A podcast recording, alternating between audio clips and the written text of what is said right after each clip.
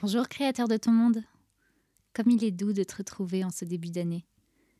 J'espère que tu vas bien, que tu parviens à surfer sur les vagues de la vie et à garder la tête hors de l'eau quand tu perds l'équilibre. Ce dernier mois a été très fort en émotion pour moi. Il y a eu du mouvement, des changements de plan, beaucoup de changements de plan. Et toujours les mêmes forces, les mêmes schémas que je constate qui me mettent des bâtons dans les roues. Et une croyance à laquelle j'aimerais vraiment réussir à faire la peau. Celle que je n'intéresse personne. Si toi aussi tu te sens noyé dans la masse, un peu perdu dans la tempête de la vie, si toi aussi tu as du mal à trouver les ressources pour lancer tes projets ou tirer ton épingle du jeu, si tu te sens moins bien qu'eux, pas encore assez, tu peux venir t'asseoir un moment à mes côtés. J'essaye de démêler ce qui me met le doute sur ma légitimité. Bienvenue à la cabane. J'ai toujours su que ma place était sur scène, ou quelque part autour. En tout cas dans un théâtre. Depuis toujours, j'ai raconté mes rêves, mis en scène mes jouets, puis mes voisins, et écrit les histoires de nos jeux. Je me sentais dans les théâtres comme chez moi, et trouvais refuge du monde dans les multiples cahiers que je remplissais de mots. Il était évident que ma place était quelque part par là. Et pourtant, j'ai pris conscience il y a très peu de temps que les choses avaient bien changé. Je crois toujours que ma place est là, mais c'est évident que depuis un certain temps, je ne trouve plus le chemin pour y accéder. J'avance puis je recule, en proie au doute permanent. Pourquoi j'ai cette croyance si bien ancrée que je n'intéresse personne? Pourquoi j'ai l'impression et la peur constante de déranger ou d'être prise de haut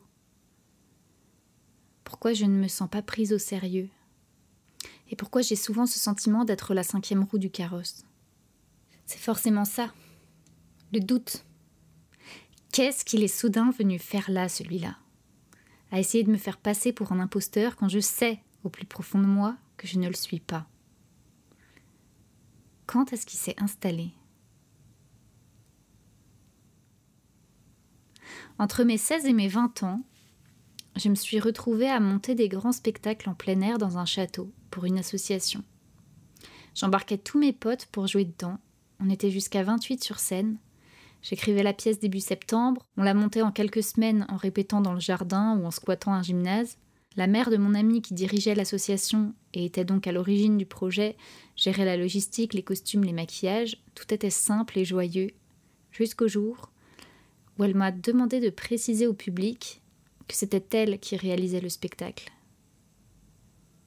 Je me suis sentie dépossédée de mon travail ce jour-là, comme si tout ce que j'avais permis de mettre en place durant cinq ans n'avait aucune valeur. Alors aujourd'hui j'ai pardonné, mais c'est peut-être là que ça a commencé. Comme une graine qui s'est calée dans une faille et qui a continué par la suite à être arrosée. Déjà à l'école de théâtre, j'avais commencé à douter, avec l'impression très nette de ne pas rentrer dans le moule. Il fallait que je porte des talons plutôt que mes rangers, que j'apprenne à devenir une vraie femme, à être sensuelle, alors que j'en avais clairement pas envie. J'avais l'impression d'être violée dans mon intimité et surtout de ne pas être acceptée pour qui j'étais. Alors j'ai changé d'école je me sentais déjà plus en sécurité, peut-être parce que la directrice et la plupart de l'équipe pédagogique étaient des femmes, mais j'avais quand même l'impression de me faire gronder pour tout ce que je savais pas faire. Comme si j'étais nulle de pas réussir à jouer la colère, par exemple.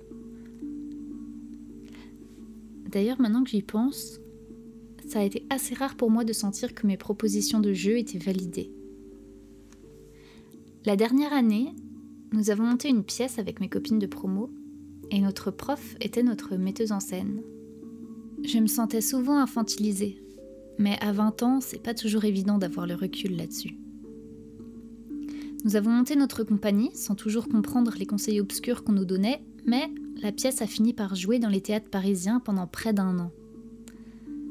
Les deux premiers mois, la metteuse en scène venait nous voir de temps en temps, et puis de moins en moins, nous avions cotisé toutes nos économies pour rémunérer son travail et payer les minimums garantis des théâtres, la communication, les décors, les costumes, les accessoires et j'en passe. Il commençait à y avoir des tensions entre nous car financièrement ça devenait compliqué et nous n'avions pas forcément les mêmes attentes, exigences ou aspirations. Tout a volé en éclats lorsqu'au bout de neuf mois, nous avons découvert que la metteuse en scène qui avait donc été notre prof pendant deux ans avait rempli un contrat dans notre dos et qu'on lui devait 3000 euros. C'était loin de ce qu'on avait convenu.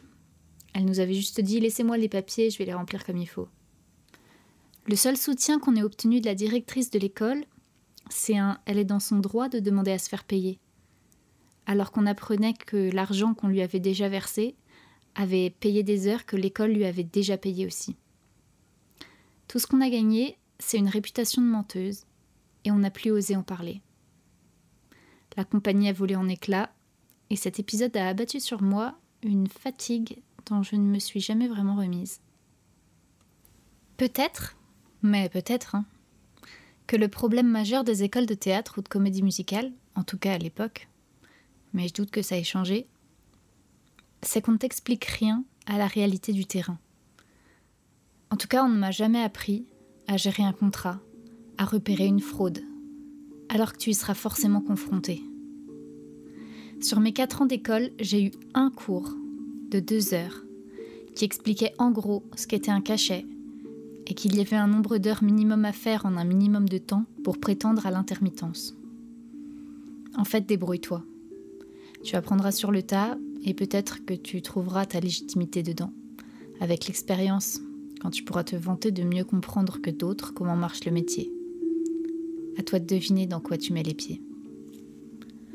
Heureusement, en parallèle, j'avais quand même gagné en confiance en moi avec les spectacles que j'avais montés de mon côté et les cours que j'avais commencé à donner. Je voyais bien que finalement, bah, je savais la jouer, la colère, quand je guidais mes élèves. J'avais de plus en plus d'élèves d'ailleurs qui me faisaient confiance. Les ateliers grandissaient, mes ambitions aussi, et ne trouvaient plus la place de se déployer là où j'étais.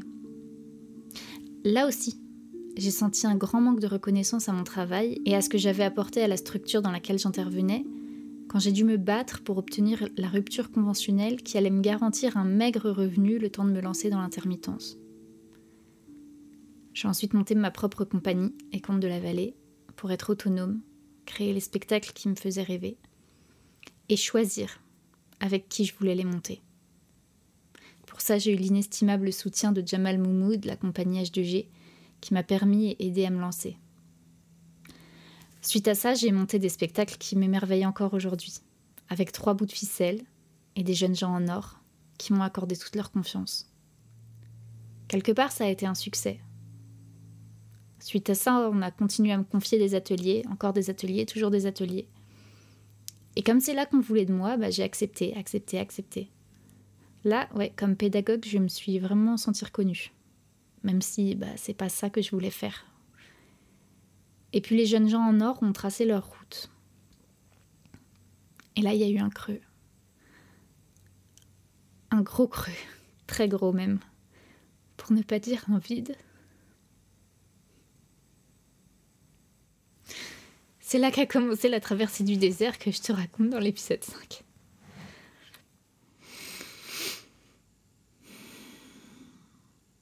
Ouais. C'est vraiment sur cette dizaine d'années que mon sentiment de légitimité a dégringolé. J'ai encore une anecdote à partager à propos de ma toute première semaine à l'école de théâtre. En fait, après mon bac, j'avais commencé une bilicence de cinéma-théâtre à la Sorbonne parce que c'est tout ce que j'avais trouvé d'intéressant dans la liste des vœux post-bac. Et que je ne savais pas qu'on pouvait choisir de faire autre chose. La rentrée a été catastrophique. En deux semaines, je me demandais comment je m'étais retrouvée dans cette usine. Je comprenais rien au cours qui était que théorique, alors que moi je rêvais de pratique. La moitié de mes options m'avaient été imposées, et bien vite, je rentrais chez moi en pleurant avant même la fin de la journée. Il y avait quand même un cours qui me plaisait bien. Je sais plus du tout ce que c'était. Mais on était peu nombreux et la prof était sympa. Elle nous avait donné un devoir d'aller voir une pièce au théâtre de la colline. C'était les histrions de Marion Aubert. Et à mes 17 ans, j'avais jamais rien vu d'aussi barré.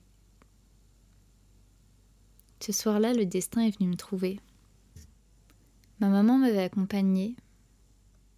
On était en avance et on lisait des tracts dans le hall d'entrée quand je tombe sur ce carton qui présente une formation professionnelle de théâtre avec un peu de chant et de danse. Voilà, c'était ça que je voulais faire.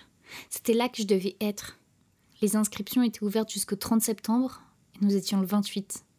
Alors en rentrant, j'épluche le site internet pour trouver le dossier d'inscription. Je découvre avec déception que la formation pro a déjà fini les auditions, il reste plus que les cours du soir. Bah ok, je prends. J'étais tellement désespérée de toute façon que la perspective d'avoir au moins un pied dans cette école cette année-là suffisait à me réconforter. Je pourrais toujours tenter les auditions l'année suivante.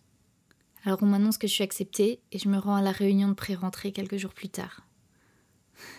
Encore une fois, j'arrive en avance. Et c'est comme ça que je me retrouve seule face aux deux directeurs.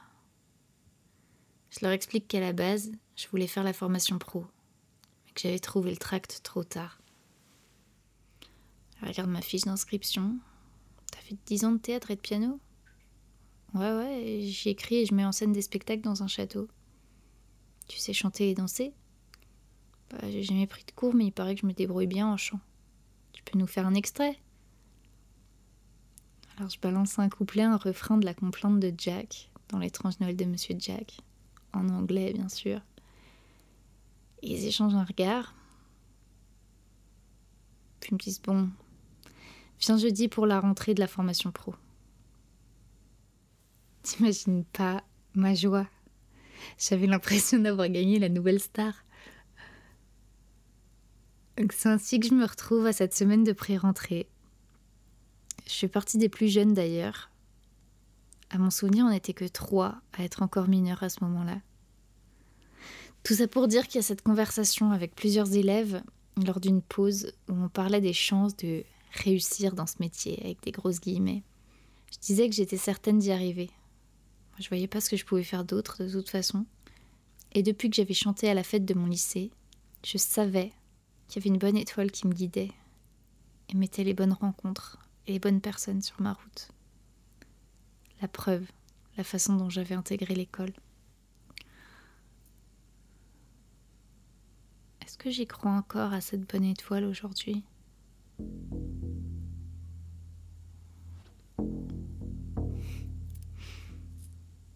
C'est drôle de pas réussir à dire oui, mais de pas réussir à dire non non plus. Parfois j'ai cru qu'elle m'avait abandonnée, j'avais été naïve et que je m'étais leurrée. Aujourd'hui je crois juste qu'une étoile s'arrête de briller quand on ne croit plus en elle. Quand est-ce que j'ai arrêté de croire en moi? Jamais. pourtant, je sens bien qu'il y a cette partie de moi que je traîne comme un poids mort, une partie désabusée qui m'encombre, comme un déchet, une loque, à qui j'ai envie de dire Bon, écoute, soit t'arrêtes, soit tu pars, mais ça peut plus continuer comme ça. Je sais que c'est cette part de moi qui m'empêche d'aller frapper aux portes. C'est cette partie persuadée qu'elle intéresse personne, et que quoi qu'elle fasse, on la dépouillera de ce qu'elle a à donner, et puis on pourra bien la laisser crever, en disant dommage qu'elle ait fini comme ça. Bah ouais, ma vieille, c'est de toi que je parle. Mais c'est peut-être ça en fait. Si tu crois plus en rien, peut-être qu'il est temps de mourir. T'as juste fait ton temps. Tu peux t'arrêter là. Mais moi j'ai encore besoin d'avancer. J'ai des projets à mener, des peurs à dépasser, des pas à sauter. Et si t'as pas envie de me suivre avec joie, alors je peux pas te garder avec moi. Tu me causes trop de doutes. Parce que qu'est-ce que j'y peux, moi, si t'as cru à un moment que tu devais être validé par quelqu'un d'autre que par toi? Qu'est-ce que j'y peux si t'as choisi de croire ce que disaient les gens qui voulaient le mérite de ton travail ou qu'ils reconnaissaient pas? Si t'as choisi de croire que permettre aux autres d'apprendre à voler, ça te permettrait de voler en étant porté par eux, tu le sais que j'y peux rien. Si t'as cru qu'il fallait satisfaire les autres pour qu'ils te donnent la place que toi-même tu n'assumais même pas espérer. Et dans tout ça, c'est pas grave si tu as écouté les autres parce que tu n'arrivais pas à t'écouter toi. C'est ok. Mais je crois qu'il est temps de nous séparer. Merci d'avoir été cette partie de moi qui a tout donné. Merci d'avoir été cette partie qui s'est un peu sacrifiée. Parce que c'est grâce à toi que j'existe aujourd'hui. Et que je me sens prête à retrouver ma place en te laissant la tienne là où tu appartiens, au passé. Je n'ai plus honte de toi. Tu peux te redresser et aller te reposer. Je me sens légitime. Je vais prendre le relais.